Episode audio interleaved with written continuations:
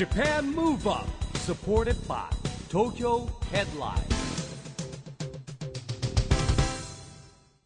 こんばんは日本元気にプロデューサーの市木浩司です。ナビゲーターのちぐさです。 Japan Move Up この番組は日本を元気にしようという東京ムーブアッププロジェクトと連携してラジオでも日本を元気にしようというプログラムです。はいまた都市型フリーペーパー東京ヘッドラインとも連動していろいろな角度から日本を盛り上げていきますさあ市木さん、はい。何やらちょっとガヤガヤしておりますけれども。ガヤガヤねここね。はい今我々はですね丸の内にあります Startup Hub Tokyo に来ています、番組でも何度か来てますねお邪魔してますけれども、今日はここで Exceed 型破りな生き方、はい。 Beyond 2020 Next Project というイベントが行われておりまして、その一環として番組の公開録音を行うことになりました、まあ、このイベントはですね、はい。えー文部科学省がですね組んでます。カリキュラムがありまして EDGE-NEXTというものを早稲田大学が中心となってですねやってるカリキュラムと、えーそれとですねこことスタートアップハブ東京東京創業ステーションコラボしてですねやる学生たちが作り上げるイベントです。うーんやっぱり起業とか自分で何かをやろうって思われてる学生さんたちが中心なんですかね。ゲストはですねモデル商品プロデューサーの増若翼さんお迎えしますのできっと刺激になる、はい。ね型破りなどんなお話が出てくるのか楽しみですね期待できますね。それでは公開録音の模様をお聞きください。 Japan Move Up supported by Tokyo Headline。この番組は東京ヘッドラインの提供でお送りします。Japan Move Up さあ改めてゲストはモデル商品プロデューサーの益若つばささんです。よろしくお願いします、よろしくお願いします。よろしくお願いします。はい。まあ、ということでですね、はい。今日のテーマはなんと型破りということなんですけれども、えー増岡さんもですねモデルだけにとどまらず、はい。まあ、型破りというかさまざまなことをねいろんなことをチャレンジしてるわけですけども、自分で例えば型破りって言われた時そういう自覚あります？ないですよ。ないですか？んで今日呼んでいただいたかは未だにわかんないんですけど。まあ、型破りというかいろんなことをやっているというですね。あーなるほどあのまあ、なんでしょう、まあ、さっき話してたんだけども、はい別にほらモデルだけではなく、まあ、どちらかというと、まあプロデュースというかプロデュース業が中心で、はい商品プロデュースがメインですね。ということはですね、はい。え自覚はないという中でいうとですねまずじゃあその増若さんがどういう人生を送ってきたかというのをね、ちょっと前半は聞いてみたいと思うんですけれども、はい。ね千草さん子供の頃はまずどんなお子さんだったかというところからで子すかね。供ですか、私が子供の頃はですね翼っていう名前は本名なんですけどもあのーやっぱり私今32なんですけど、うん。その当時翼っていう名前って今は女の子でも普通かもしれないんですけど、結構珍しかったんですよ。男みたいで。でやっぱ結構翼っていうとキャプテン翼みたいないじられててなんかサッカー教えろよとか。えそれお父さんがサッカーファンだったわけじゃないですか？全然違うんですよ、実は。えー違うんですか？はい、未だにあの謎なままなんですけど、理由は謎なんですけど、へあの、男の子が生まれてくると思ったらしくて、最初私、龍之介って名前だったんですよ、実は。はい。渋めな増若龍之古介、典的な。結構ね、悪そうな名前なんですけど、はい。で、女の子がで出てきて、うん。どうするってなって翼っていう名前になったんですけど、へー。やっぱ名前の通りあの小さい時からやっぱ木登りしていたりとか、うん。結構そういうなんか探検とかをよくあの虫を捕まえに行ったりとかザリガニ釣りだとか、結構アクティブな子供だったんですけど、やっぱり翼っていう名前が結構コンプレックスだったんですね、なのでその分髪の毛をすごいやたら伸ばしたりとかあとあは男っぽく見られないために逆にね。あの、うんくんって呼ばれることが多かったので、えあの見た時に、はい。あ女の子だったねって言われるように見た目をすごく女の子っぽくするようにあの毎日、うん。小学生の頃から1週間コーディネートをうん。ノートに書いたりとか、へではい、あの私服が被らないように1週間、もうエディターの仕事みたいな、はい、着一週間回しコーデ着回しコーデを、はい、自分でやって、えでもだって普通に女性だったら髪の毛長いだけでもはい、わかるじゃないですか。私は翼ちゃんよみたいな。あでもやっぱどうしてもすぐ半ズボンとかやっぱ履かされていたのをへスカートに履き替えて木登り行くみたいな。スカートの木登り結構リスキーな。リスキーなんですけどそれぐらいどうしても女性に見てほしいっていうちっちゃい時からやっぱありましてでもやっぱそういうところから多分洋服とかが好きになったりとか結構今に生かされてることが多いですじゃあそれがモデルへの道を開いたわけですか？もしかしたらそうそういう名前のコンプレックスからはい。あったかもしれないです。だって小学校の時なんて1週間かぶらないようにとかそんな考えないですよね。相当意識高くないと。ないですよね。意識高すぎですよね。意識高すぎ小学生。はい。びっくりえですよ。でも通に同じ服は着ていかないでしょ毎日。毎日はでもそういう、まあ、女子はあんま男子とかは結構あいつ冬なのにまたあの T シャツずっと着てるのみたいな。あります結構いましたよね。あった？ありますあります。へなんでやっぱ意識高いですよ、ん。その頃から、はいまあ、あのモデルだったりそのファッション業界に行く、まあ、人の片鱗といいますか はあったのかなと思うんですけど、実際そういうモデルとかファッションをお仕事にされようって意識されたのはいつ頃なんですか？全くそれがなくてですね、あのファッションも大好きでしたしあのやっぱりこう可愛い芸能人の方とか見てはそれこそあの引退される安室奈美恵さんとかも大好きでしたしへー。メイクを見ては真似したり洋服を真似したりとかやっぱモノマネから入っていったんですね。うん。でだんだんこう高校生とかになっていった時にあの雑誌も買っていたので、うんなんかモデルさんってかっこいいなと思ってもそういう職業があるっていうことは知らなくて。えでも入るきっかけってなんかスカウトですかあの渋谷で遊び行っていた時とかに、ええ。あのスナップ？はい。んセンター街でうん。スナップ撮影っていうファッションスナップ撮影っていうのがあって私服をスナップされるんですね、えでそれでスナップをしていただいて、うん。そこからあの豆粒のように乗りまして豆粒ぐらいの大きさの、初回はそんなだったんですもうね、すごいもうちっちゃい。結構たくさんいる中はい。のちっちゃい一人みたいな、は一つでもそれでもやっぱその時嬉しかったんですよ。埼玉から東京に遊びに行って 雑誌の一つに乗るっていう。最強戦に乗ってたんでしょうね、乗ってましたねね。最強戦に乗って、でね、はい、ホームから結構歩いたんでしょうね改札まで。結構1時間ぐらい何そういう映されるメッカなんですか写真モデルやっぱセンそうなんですよ、センター。街はねあの109前とセンター街とか原宿の表参道ははい。あの若者が集まってはこうなんかおしゃれスナップみたな。いるなほどね。あって雑誌のあの後ろの方に乗るんですよ。で最初のそのきっかけで、はい。やっぱり読者モデルみたいになってるんですか？今の。そうです。そこからはい1年間ぐらいは、あのまあ、その豆粒ぐらいの,、あのモデルを1年も豆粒時代あったんですか？あ全然あります、あ意外、はい。結構もうすぐ全然全然。ブレイクしたのかなってそんいうイメージだなことなんくったですけどて結構あの下積みと言いますか。それでもちょこダイエット企画とかなんかそういう小さいヘア企画とか出ていって、うん。その後に1年ぐらいしてからやようやくファッションページっていうものを「ポップティーン」っていう雑誌なんですけど、はい。でもその豆粒からそこに行く何かきっかけがあったんでしょうやっぱり。やっぱ努力されたんですよね。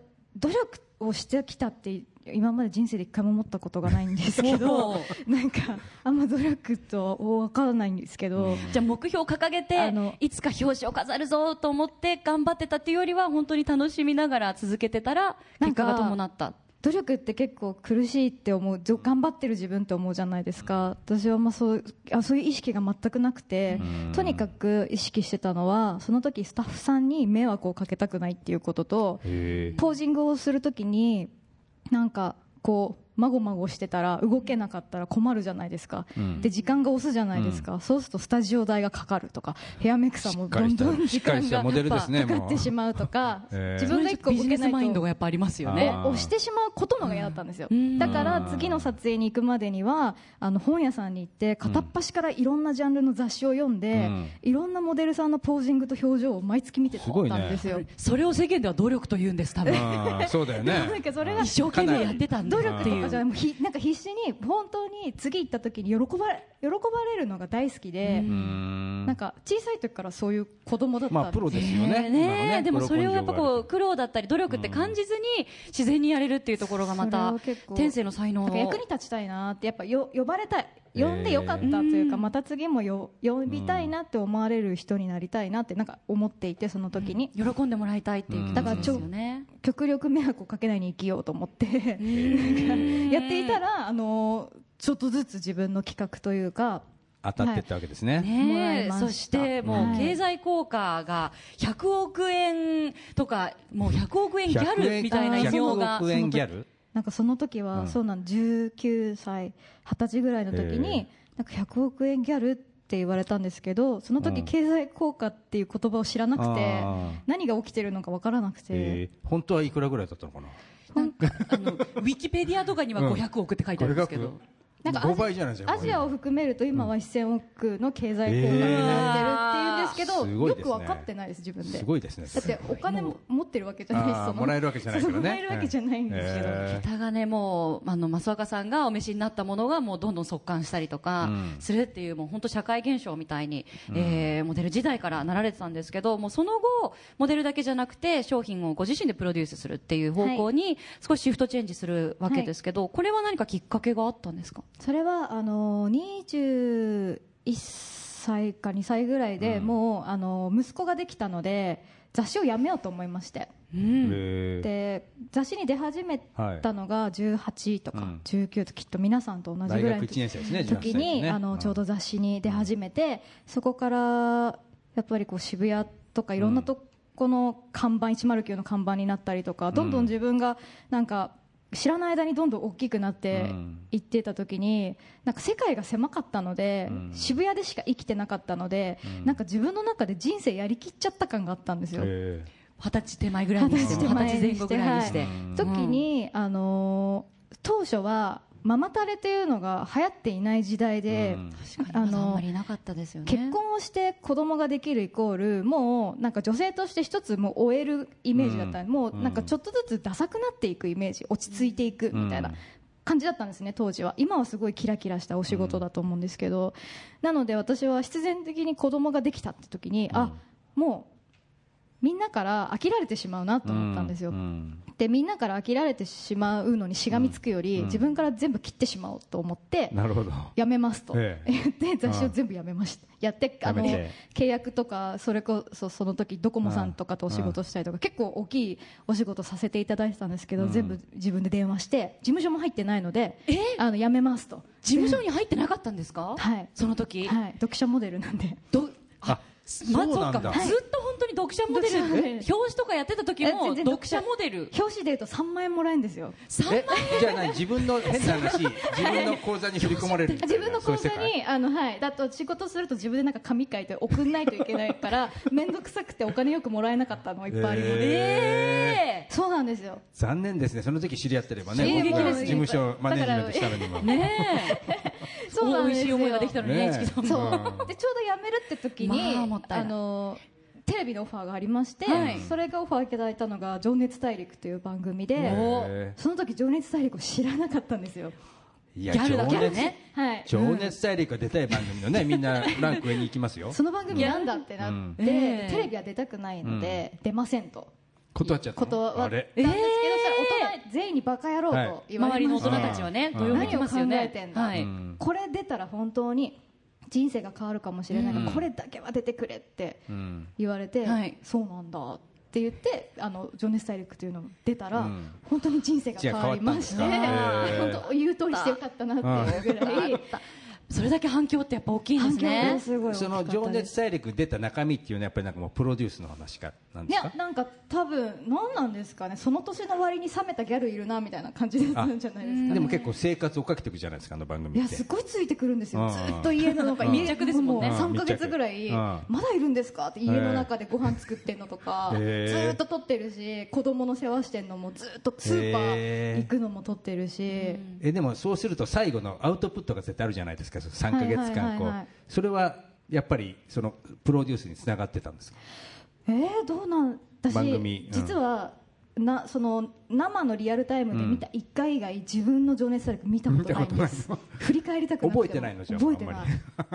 なるほど。全然覚えてない。でも多分そこがつながってったんでしょうね。なんかこういろんなライフサイクルなライフスタイルが、えーなんかこうものづくりみたいななんかあ形での素人感が良かったのかな。今出たか今なら分かりますよ凄さが。うんなるほどね。今出たかったと思うけどあの時の多分、なんだよテレビってとか、うん。大人ってなんだよみたいなあのそこが受けたんですね ね。感じがうん。良かったのかもですね、へー。人生変えていただいたなと思います。プロデュース業は生きがいっていうことなんですけども今って、ねあの何商品ぐらい一番最初にプロデュースされたのってコスメコスメから。なんですけど今はですねキャンディードールっていううんベース系のコスメのブランドと、あとドーリーウィンクって工事本舗つけまつげの老舗の会社と一つと、あとは S レグって福助さんとやっている靴下の会社と、まあ、あとはコンタクトだったりとかああとは洋服だったりとか、うん。まあ、メインで5ブランドやってます。はい。それはどちらかというとご自分から働きかけることが多いんですか？それともお話オファーをいただいて？きっかけですか、はい、きっかけは全部いただいてます。うーん。はい。あのご自身がその、まあ、いろんなお声掛けがあると思うんですけど、はい。その中からあじゃあこれはちょっと良さそうだなとか、そういうのを選ぶ時のポイントみたいなのってあるんですか？ポイントは本当に自分が欲しいと思うものか？うん。っていうのと、あとは選ぶだけとかだったらやらないかったりとか、なんかあ儲け重視っぽいなとかなんかそういう名前があればいいなっていうところとかはオファーは受けないようにしていて、何でもそうだと思うんですけど何でも宣伝もそうじゃないですか、ええ。自分が使ってみていいなって思うものは自分の思いが入るやつをそう思いが入るものをちゃんとやりたいので、そこはやっぱり昔からいくら大金を積まれようが、自分が興味ないものは一切やらないようにしてました、本当ですか？それは本当に、はい、そこは自信を持って。でもだから今、うん。今日ここに立ってるられなるって思ってます、はい。なるほどなるほど、嘘がない嘘がない。やっぱファンの方にバレてしまうのでそういうのは嘘がないようにいきたいなと思ってやってます。プロデュースする時の楽しさってどういうところに一番あると思いますか？楽しさですか？楽しさはですね作って販売するよりも私はその過程がすごい楽しくて、あの大体コスメとかだとサンプルが何度か洋服も、ファーストサンプルセカンドサードとかで本番になるんですけどその過程の時が一番欲しい自分が使いたいものを作っているのでワクワクするんですよ、うん。で早く欲しい早く明日もつけたいって思ってあのすごく楽しくてで実際に今私は撮影も監修したりとか、パッケージからフォントから撮影イメージとか全部監修するんですけど、はい。へ実際に商品になって発売するときはもうそこにあんま興味はなくて実は。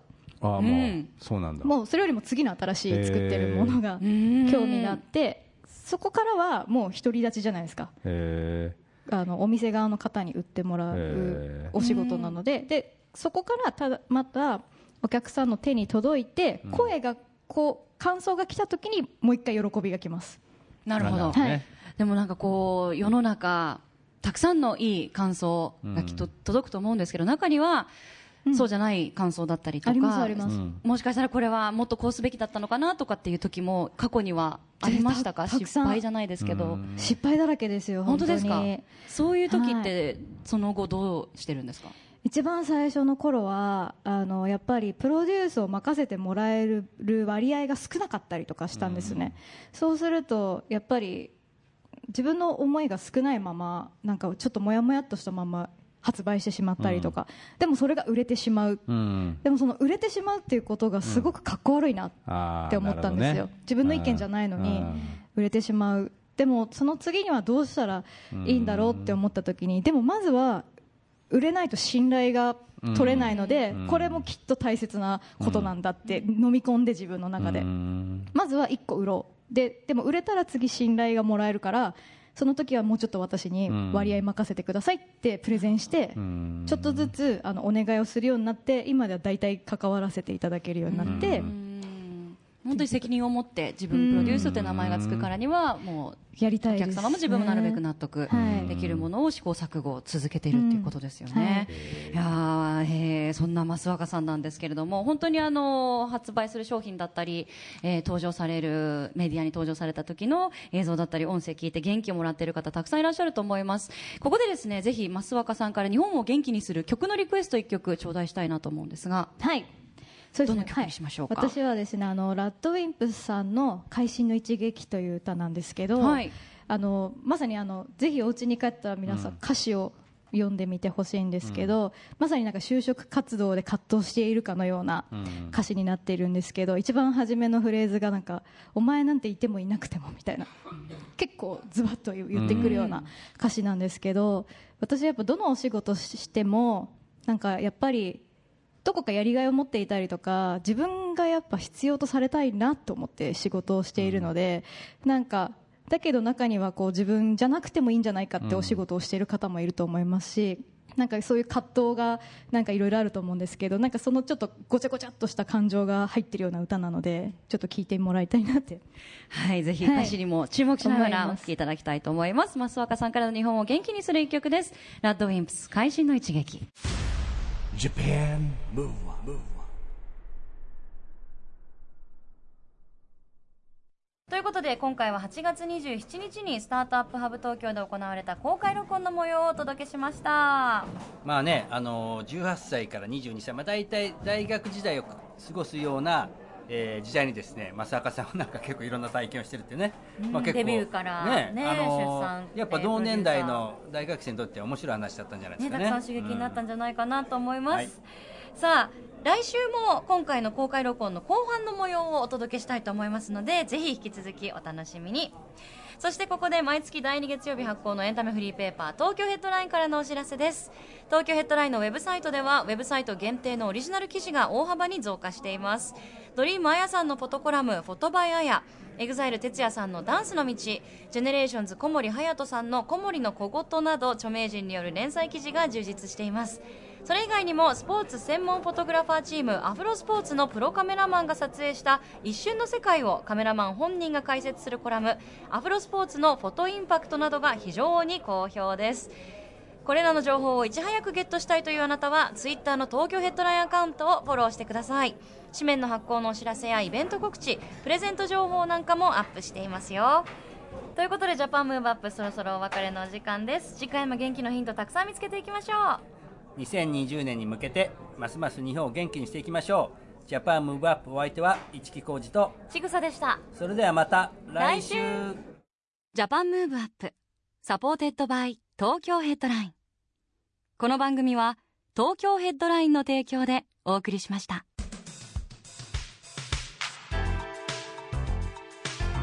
Japan Move Up